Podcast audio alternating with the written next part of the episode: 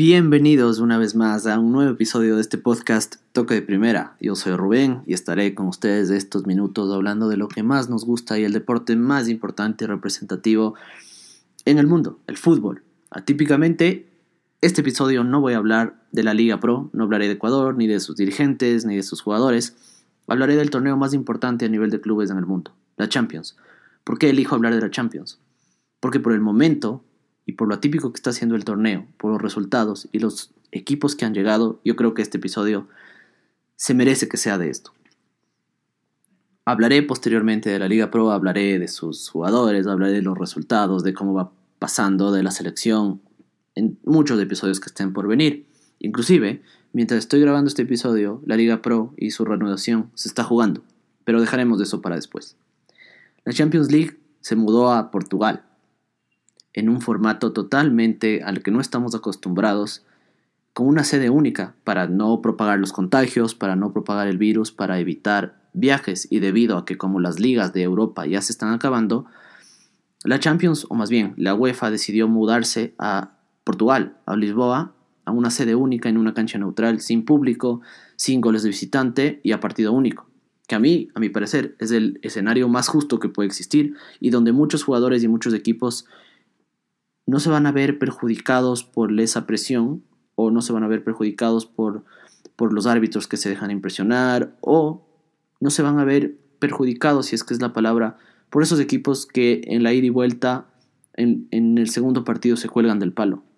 Los dos partidos hacían que, por ejemplo, si había un visitante débil y por ahí hacía un gol, el gol de visitante condicionaba muchísimo el resultado de la vuelta. Ahora no, los dos equipos tienen que salir a proponer. ¿Qué es lo lindo? Es lo mejor del fútbol, es un fútbol en estado súper puro. Entonces, emulando a la NBA o viceversa, como la NBA se fue igual a una sede única en Disney, para evitar todo lo que estamos hablando, la UEFA hizo lo mismo con la Champions. Se cumplieron las vueltas de ciertos partidos de octavos de final y los equipos viajaron a disputar los cuartos de final en Lisboa. Los equipos que llegaron fueron el Atalanta contra el PSG, el Bayern y el Barça, el Olympique de Lyon y el Manchester City, el Leipzig y el Atlético de Madrid. De ahí salieron los cuatro que están listos y clasificados para la misión Lisboa. Increíblemente, el día de ayer se dio un resultado, el peor resultado en la historia de competiciones europeas del Barcelona y tal vez el peor resultado me parece que en 75 años del club. El Barça recibió 8 goles. Sí, sí, 8 goles. No, no están oyendo mal. 8 goles. No 7, no 6, 8. 8 goles. En un partido único de los cuartos de final de la Champions. Sí, Messi jugó, por si acaso. Sí, Ter Stegen también era el arquero. Sí, todos estaban ahí. Griezmann, Suárez, todos jugaron. Esto no es un chiste. Esto pasó pero al Barça le tocó enfrentarse con la peor. Y no lo digo después del resultado, porque yo lo decía, yo lo decía, hice un análisis en el anterior episodio, pero el Bayern Múnich hoy por hoy es el mejor equipo del mundo, por lejos. Por nombres, por técnico, por funcionalidad, por todo, por, por todo. Por bloque, por, por regularidad. Es, un equipo que ha, jugado 27 partidos y ha perdido uno. Me, perdón, creo que empató uno y ganó 26, incluyendo el de ayer. Un rendimiento espeluznante, un equipo el que parece que no tiene rival, obviamente, en la Bundesliga, no tiene ocho años seguidos siendo campeones. Hansi Flick le hace, le hace jugar al Bayern como una máquina, como un reloj. Por línea por línea, es realmente un equipazo, un equipo al cual yo admiro muchísimo desde que yo era un niño. Desde que el Bayern se coronó campeón contra el Valencia, recuerdo cuando jugaba Elber, cuando jugaba Effenberg, Willy Sañol, Oliver Kahn, eh, en la defensa, muchos jugadores, jugadores de gran talla, jugadores. El Bayern siempre ha sido un equipo de, mucha historia, de mucha historia.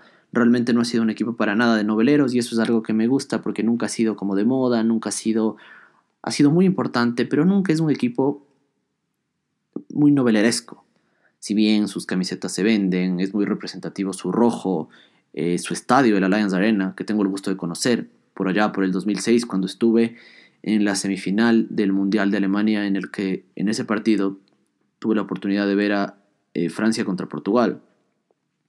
1-0 ganó Francia ese día. Un estadio muy llamativo, con luces alrededor de todo y en su forma de donut o de, o de una rueda, como, como lo dicen. El Bayern Múnich es toda una institución. El Bayern es nombres importantes de Alemania. El Bayern es historia pura alemana. El Bayern es esa, esa casta alemana, si se quiere, esa disciplina, ese orden, esa elegancia, todo. Eso es lo que representa el Bayern.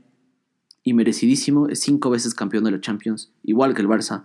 Por eso era un, partido muy, muy, muy importante, muy atractivo. Que la mayoría de la gente lo vio. Em, valía la pena verlo. El Barça se come ocho goles, jugando Messi, jugando Suárez, tapando Ter Stegen, diciendo que es el mejor arquero del mundo. Perdón, para mí Manuel Neuer es mucho más vigente que Ter Stegen.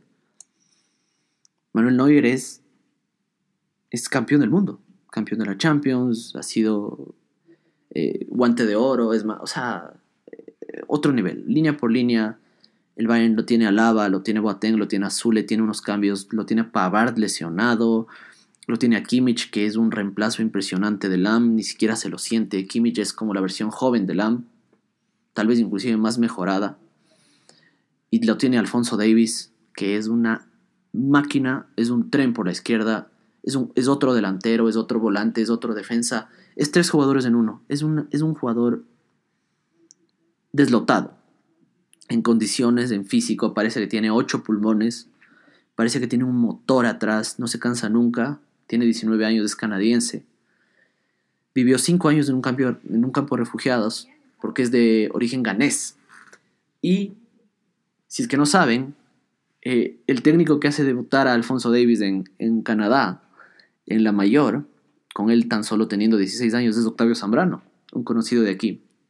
Si no bien recuerdan, Octavio Zambrano era el técnico de Canadá y él es el que hace debutar a Alfonso Davis y él mencionaba que tuvo que pelearse con un montón de dirigentes porque obviamente le decían que cómo es posible que un niño de 16 años esté debutando en la mayor. Pues ya, si es que no creen, con el partido de ayer está listo. O sea, el gol que hace Kimmich es 90% de Alfonso Davis, una completa locura desde la media cancha, después Acemedo lo deja en el piso contra la raya, simplemente saca la pelota para atrás y Kimmich la empuja, presionado por un defensor.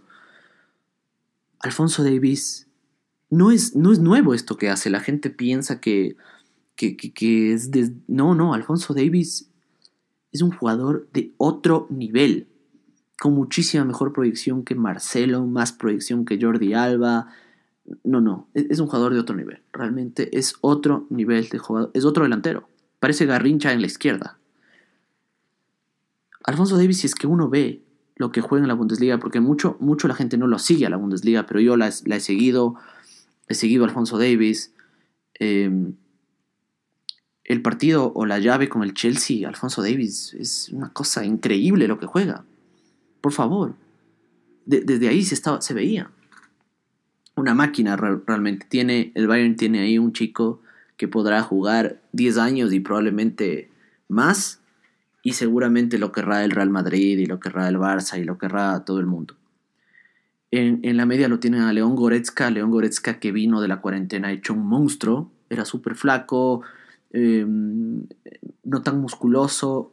Parece que en la cuarentena se pasó en el gimnasio y metiéndose proteína porque está hecho un monstruo un montón de calidad en León Goretzka, seleccionado, ex Schalke 04 que saca bastantes buenos jugadores, tiene una buena, una buena cantera. El equipo de la cuenca del Ruhr. León Goretzka mete un pase a Serge Gnabry increíble en una jugada con Thiago sin ver. Tres pases de primera, como este podcast y como su título. Thiago toca sin ver, después Goretzka la pasa pifiada y Serge Gnabry define en tres pases y le hicieron un gol impresionante al Barça. El Bayern es el claro, claro favorito para ganar la Champions. Tiene cinco títulos, como decía, es el único campeón de esta llave de los cuatro semifinalistas. El PSG no ha llegado, el Lyon lo que más ha llegado es a semifinales en el año 2010 y no sé, el Leipzig, el Leipzig un ejemplo de, realmente un ejemplo de, de todo, ¿no? De lo que son los alemanes en realidad de lo que son los alemanes, de lo que representan los alemanes en el fútbol, en su característica, en todo. Pensar que Alemania es así después de, de haberse acabado con dos conflictos, los más grandes de la historia, como son las guerras mundiales en el 14 y en el 39, pero aún así levantarse y a, todo nivel ser pioneros en todo. El fútbol no podía ser la excepción. El Bayern, como digo, es el candidato a ganar, sobre todo porque el City fue eliminado el día de hoy. Eh, y se merece. Y si es que en realidad el Bayern es campeón, se merece totalmente. Y si es que es campeón del Mundial de Clubes, pues se, se merecerá igual y que gane todo lo que tenga que ganar porque eh, ha sido un proceso, siempre ha estado ahí, siempre en semifinales. Eh, es un equipo ejemplar, realmente es ejemplar. No, no sé por dónde verle algo malo al Bayern Múnich, la verdad. Tal vez a ratos inclusive cae mal porque en la Bundesliga no le deja competir a nadie y se les lleva a todos los jugadores del Dortmund, se les lleva a los jugadores del Schalke. En realidad se les lleva a los jugadores que son los mejores de la, de la liga, se los lleva el Bayern. Pero no hay que olvidar también que el Bayern, por ejemplo, para que el Dortmund no descienda, le prestó plata, para que el Schalke no descienda, presta plata. O sea, ellos son los que mantienen igual, han mantenido y gracias a ellos la Bundesliga también es lo que es. E, eso es la verdad. El Bayern es un equipazo, no me cansaré de decirlo. Tiene unos jugadores impresionantes, como digo, Goretzka, Thiago Müller, Müller vigentísimo, campeón del mundo, botas de oro, botas de plata. Jugador súper práctico, súper práctico, sin mucha prensa, sin mucha foto. E, es, hasta práctico para festejar Müller. O sea, Müller hasta para festejar es súper práctico. Ni siquiera corre, hace festejos en el, con, en el corner, se da volteretas. No. Müller hace el gol y ni siquiera corre. Ahí mismo festeja y se abraza con sus compañeros y es, un jugador tan práctico. Lo demuestra con los goles que hace. O sea, Lewandowski no se diga. Lo tienen a Coman, lo tienen a Cutiño, lo tienen a Nabri, lo tienen... O sea, es, un equipo increíble. Lo tienen a Colentín Tolizo, eh, que, igual suele entrar al cambio. Como decía Pavard, que igual está lesionado. Y no contentos con eso, Bayern repatria a Leroy Sané. Leroy Sané es un crack que jugaba en el City, no sé si estuvo al final, no era del agrado de Guardiola, no sé qué pasaba, pero Leroy Sané ahora está en el Bayern. Y si es que el Bayern daba miedo antes o hoy mismo, el próximo año con Sané, por favor, dígame qué es lo que va a pasar. ¿Qué va a pasar en esa banda izquierda con Davis y con y con Sané? Realmente es increíble, realmente increíble. Davis es tan bueno que Alaba lo hizo stopper. Pero bueno, se merecerá el Barça, realmente es un fin de ciclo total. Eh, a nivel fútbol europeo no consigue nada hace exactamente cinco años, me parece, cuando consigue en el 2015 la Champions contra la Juve. ¿Y dónde estaba Neymar? Em, está claro que el Barça tiene que renovar su plantilla, está claro que se acabó el ciclo, está claro que Piqué no tiene nada que hacer, está claro que tienen que renovar todo, todo, está claro que Vidal se tiene que ir. Vidal, por favor, a mí me molesta cuando los jugadores cuando los jugadores son muy ignorantes y Vidal es uno de ellos. O sea, Vidal es un tipo súper ignorante, puede ser todo lo bueno que quieran. Vidal en la rueda de prensa sale a decir que, que, el Bayern va a jugar contra el mejor equipo del mundo. O sea, por Dios, ¿qué tipo de humildad? ¿Cómo, cómo, vas a decir que el Barça es el mejor equipo del mundo? No es el mejor equipo ni de España. Inclusive habiendo estado en el Bayern antes, él decía, no, que no son los equipos de la Bundesliga. Vidal jugó en el Bayern como dos años. Fue campeón igual de todo ahí a nivel local. Y estuvo cerca, igual en, la Champions, fue eliminado por el Real Madrid. Qué poca memoria y ahora porque está en el Barça y puede hablar español dice eso. No, por favor. Qué tipo tan ignorante que es Vidal, de verdad. A mí me repudian esos jugadores. Me repudian totalmente. Piqué no tiene nada que hacer. Piqué es una mentira futbolística para mí desde, desde siempre. Incomparable con Puyol, incomparable con Sergio Ramos, total. No me vengan a meter a Piqué en esa discusión. Ramos, sí, todo lo que quieran, es un insoportable. Cae mal y todo lo que digan, pero es un señor jugador. Hace un montón de goles, es aguerridísimo. Sí, a ratos sí, es un puerco, como dice la palabra. Es un puerco en sus entradas, en las faltas, en sus expulsiones, en sus comportamientos. Pero es mucho más jugador que Piqué.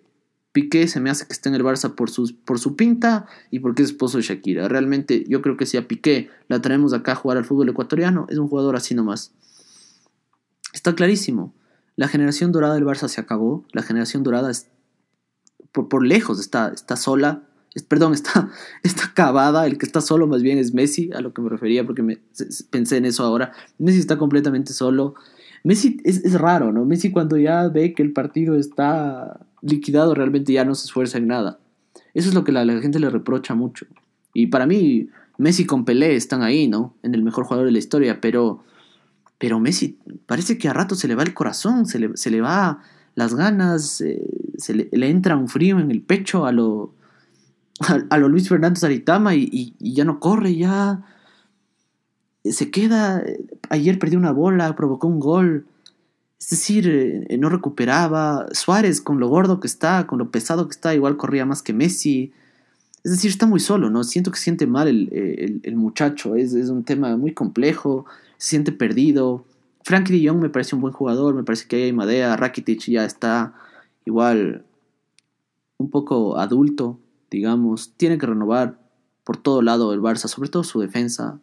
Lenglet, Piqué, ¿qué son esos centrales, por favor? Lo mismo Semedo.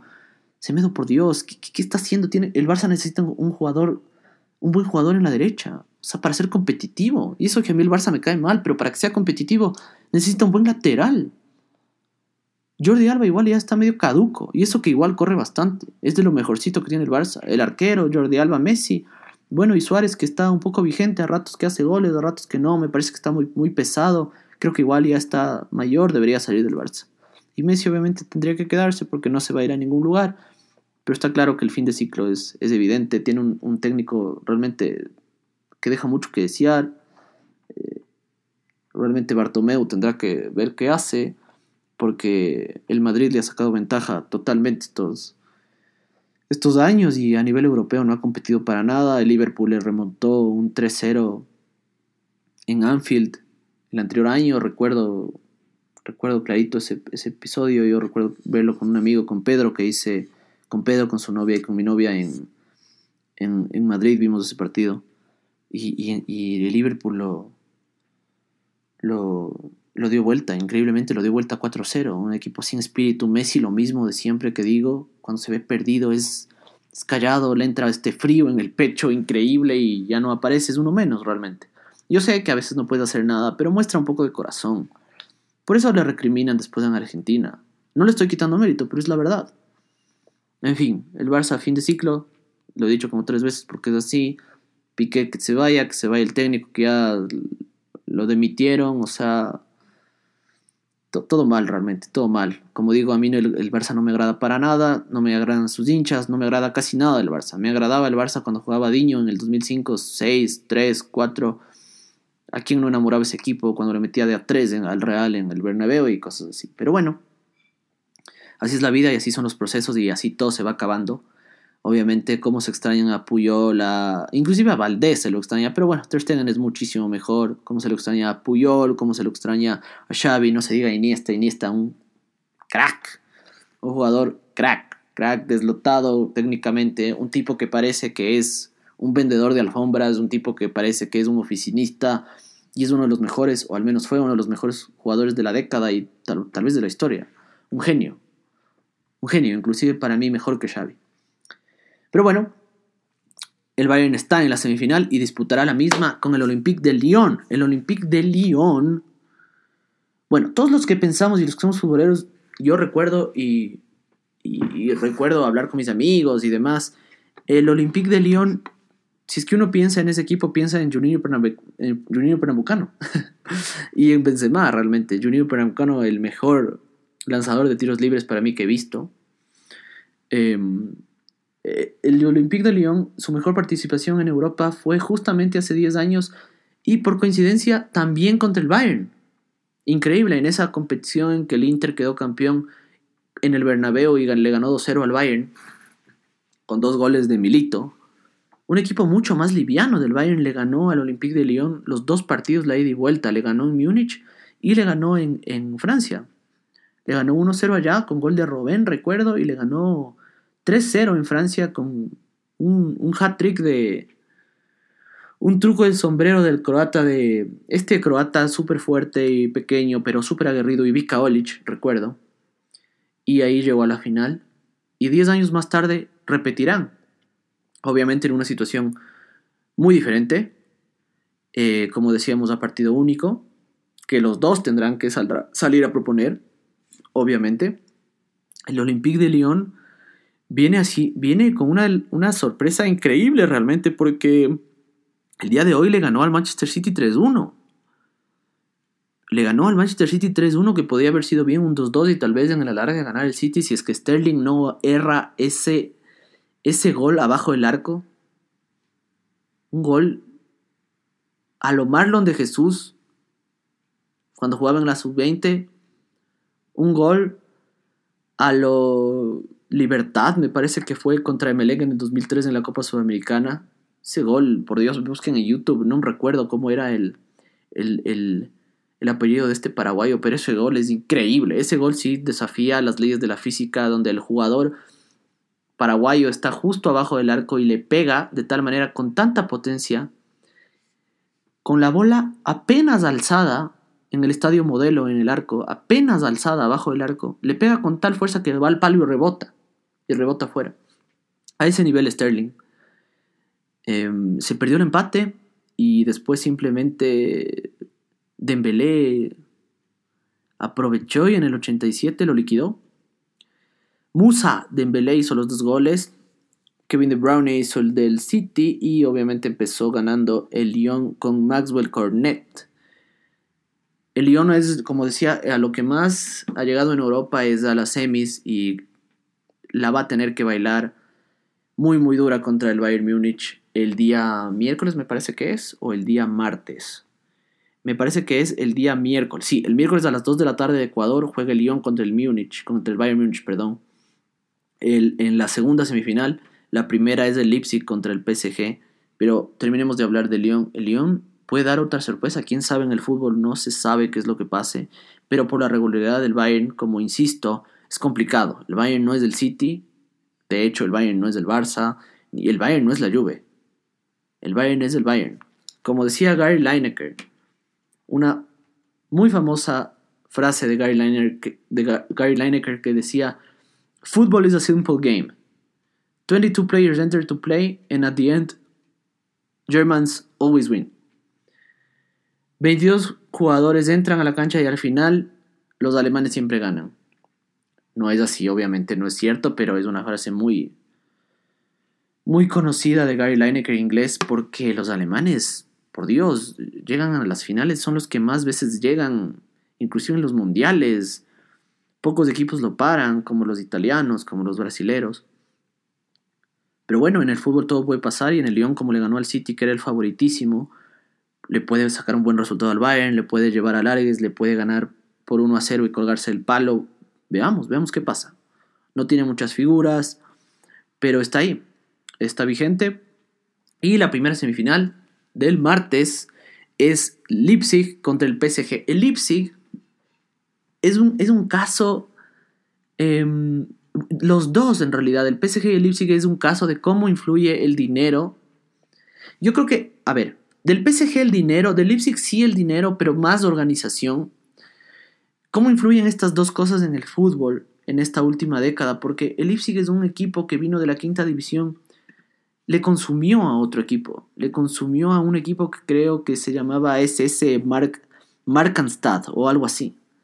Eh, se fundó apenas en el 2009. En, a ver, ¿dónde es? Dice el 19 de mayo del 2009 se fundó apenas de Leipzig y estuvo de división en división en división hasta que en el año 2016 rapidísimo eh, llega oficialmente a la Bundesliga y y, le compite al Bayern esa, esa temporada y, queda segundo.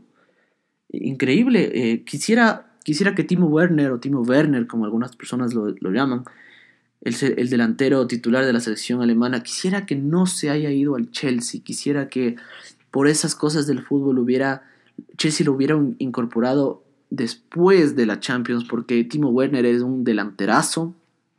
En el Mundial le fue muy mal. Me parece que no hizo ni un gol pero es joven y es un delanterazo que en realidad era la pieza clave de Leipzig, pero eh, tiene buenos jugadores de Leipzig, eh, se muestra que es un equipo muy ordenado, como los alemanes, tal cual, o sea, no, no pierden el hilo, son súper aguerridos, son súper disciplinados, es, otro tema, realmente parecería que son como de otra especie tan, tan disciplinada y tan, tan bien, ¿no? Eh, mencionarlo a Upamecano, un moreno de 21 años, me parece que tiene defensa central de Leipzig, jugadorazo también, con mayúsculas, tiene un camino por delante increíble realmente Upamecano, fue el mejor jugador del partido, me parece. Le gana 2-1 el Leipzig, al, al Atlético de Madrid, igual un Atlético de Madrid caduco, ¿no? Un Atlético de Madrid ya caduco con el Cholo Simeone practicando el antifútbol desde tiempos memorables.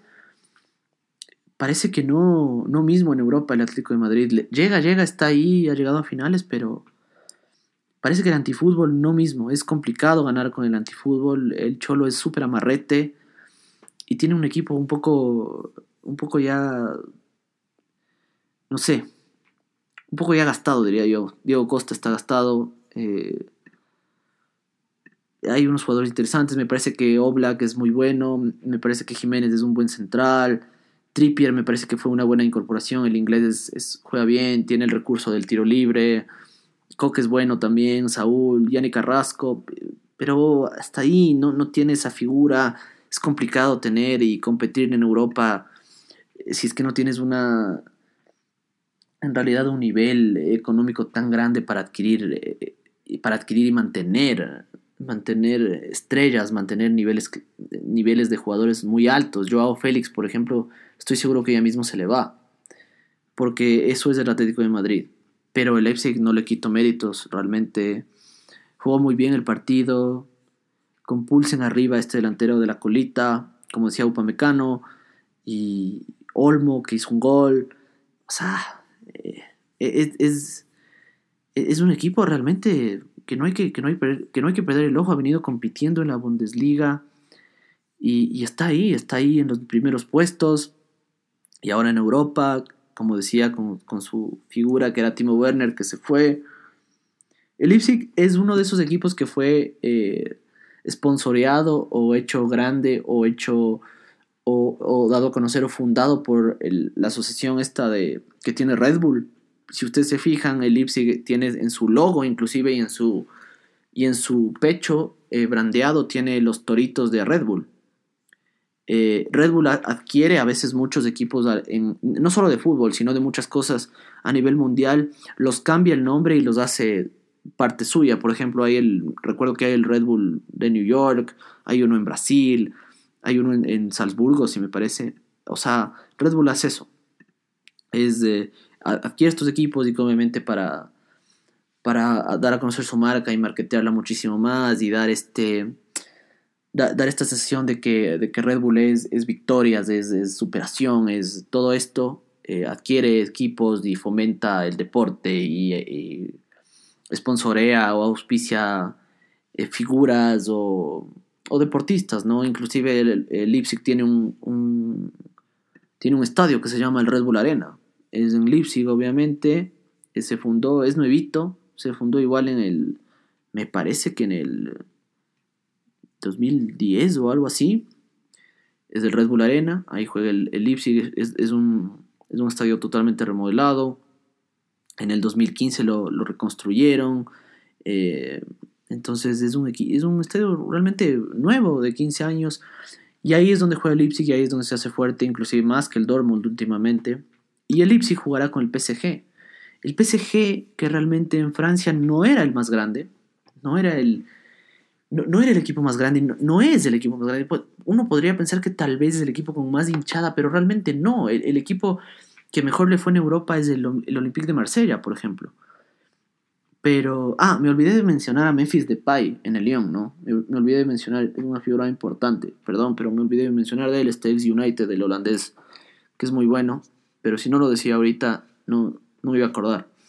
El PSG, como decía, no le, no le ha ido muy bien en, en, Europa, independientemente de que tuvo algunas figuras durante su historia, como por ejemplo Ronaldinho o el mismo Raí, que fue campeón en el 94. Em, eh, Ronaldinho fue en el 2002, en el 2001 por ahí estuvo en el PSG y desde ahí comenzó a dar un giro. Pero realmente en esta última década de los 2010 es lo que pasa el PSG de ser un equipo así pequeño a ser un equipo en realidad muy grande. cuando lo asume, cuando, cuando el emir de Qatar asume el equipo, no, no, no, asume como tal, pero lo compra. Es el nuevo propietario, se llama Tamim Al-Sani, es un jeque, perdón, es un emir. No, no, es un jeque y emir en realidad, que apenas tiene 40 años, es multimillonario. Multimillonario y es el, es el dueño del PSG. Así de fácil.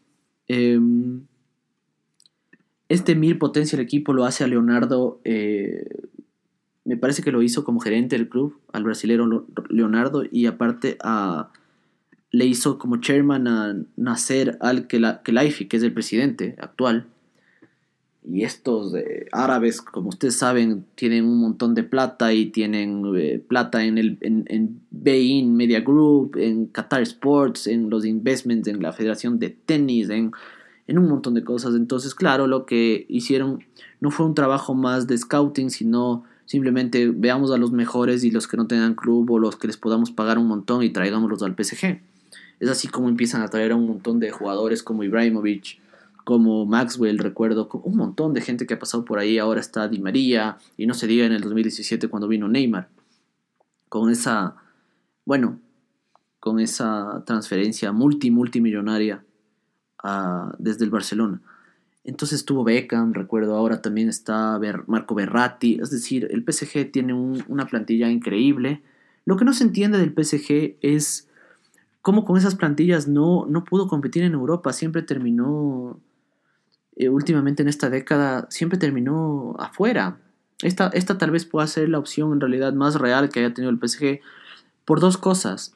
Porque tiene una llave relativamente más accesible en semifinales, que son el Leipzig, y realmente es donde ha estado más cerca. Y lo tiene Neymar, y lo tiene Icardi, no sé si lo dije antes ya, pero lo dejaron ir a Cavani, increíblemente lo dejaron ir a Cavani, yo, yo no entiendo cómo eso pasa, de verdad no entiendo cómo eso pasa, pero bueno, lo tienen a Navas, Thiago Silva, que ya igual está un poco mayor, pero es el defensa, Marquinhos, que hizo un gol igual contra Atalanta, Bernat, que, que era un ex Bayern, eh, ¿quién más está ahí? Me parece que está, ¿quién más está? Ah, Julian Draxler, obviamente, el alemán, Berratti, como decía, Leandro Paredes, Ander Herrera, el ex United, eh, bueno, eh, Di María, como dije, y, obviamente, cómo, cómo, olvidarme de tal vez lo, el que va a ser el mejor jugador del mundo por muchos años, que es Kylian Mbappé, de hecho, un tipo increíblemente bueno, increíblemente rápido, increíblemente técnico, con muchísimo gol,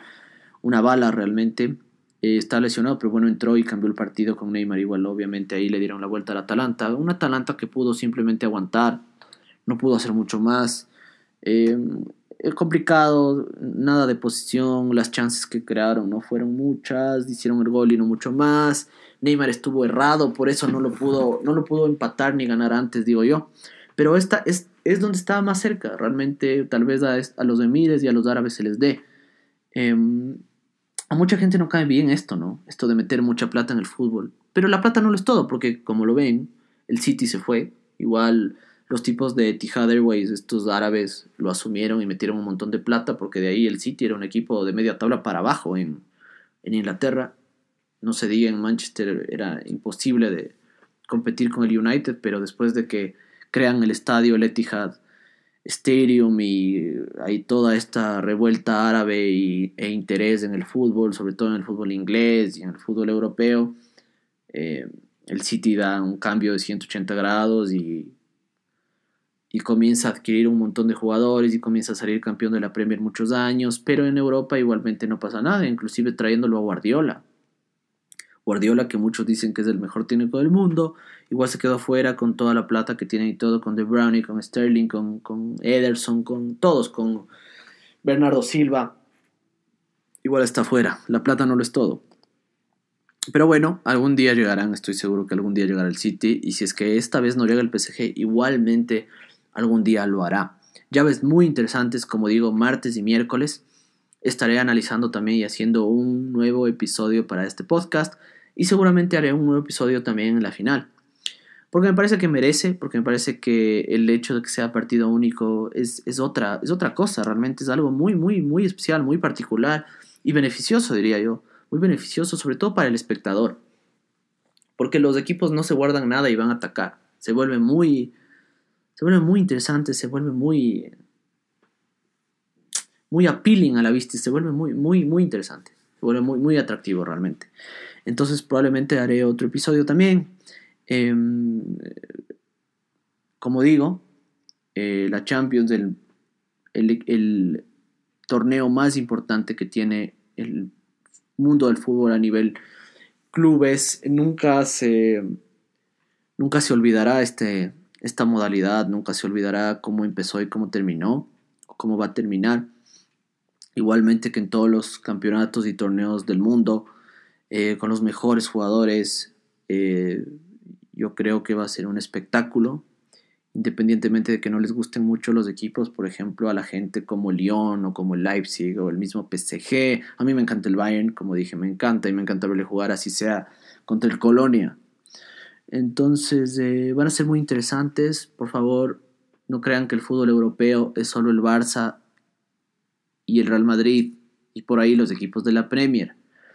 Los equipos de la Premier ya, chao. Los equipos de la Serie A, chao más bien están dos de la Ligue 1 de Francia y dos de la Bundesliga. Increíble. Qué bueno que estén para taparles la boca a muchos noveleros que no tienen idea de fútbol y que solo andan viendo el clásico y poniéndose las, las camisetas del Real Madrid y del Barcelona. No, no digo que está mal, está perfecto que lo hagan. Pero vean lo que en realidad también es del fútbol europeo esto nos dice mucho, nos dice que el Real Madrid, que el Barcelona, que el Atlético de Madrid está, están mal, que, está caduco, que el fútbol español para, para Europa está caduco, lo mismo que el italiano. El italiano lo único que le ha tenido es a la Juve y el Milan está en los tubos. El Inter está bien en la Europa League, pero a ver, es la Europa League, es un escalón más abajo. Entonces es, es diferente, es, es, mejor, es bueno, es bueno, es bueno ver algo diferente, es bueno ver algo otro fútbol. No solo al Barça y al Real Madrid.